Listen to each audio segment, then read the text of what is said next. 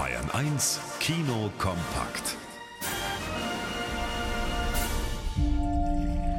Vom Tellerwäscher zum Sternekoch. Diese schöne, wahre Geschichte des französischen Patissiers Yacine Hichem Raen wird erzählt in Sterne zum Dessert.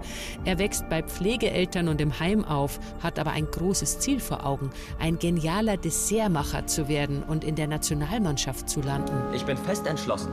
Ich werde mich für das französische Team qualifizieren und Weltmeister werden. Das steht fest. Ein hartes Stück Arbeit für Yazid und immer wieder muss er Rückschläge verkraften. Aber letztlich ist Sterne zum Dessert ja eine Erfolgsstory.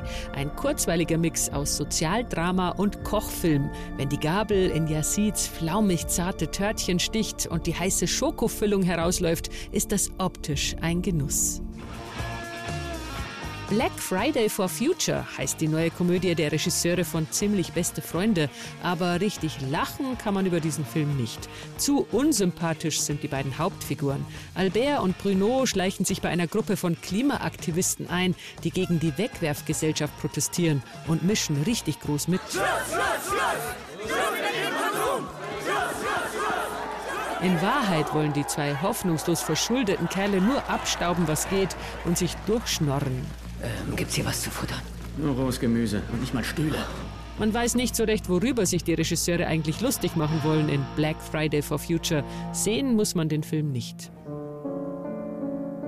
Sehr originell dagegen das Science-Fiction-Historiendrama Lola. Zwei Schwestern bauen da in der Vergangenheit, 1940 in England, eine Maschine, mit der sie in die Zukunft sehen können.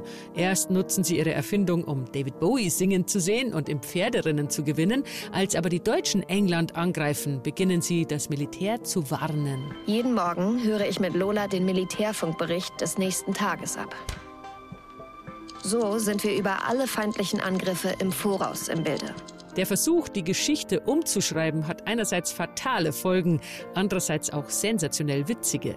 Lola ist im Look eines historischen Dokumentarfilms gedreht, mit Originalkameras aus den 1930er Jahren. Auch das macht den Film zu etwas ganz Besonderem. Wally Müller, Bayern 1.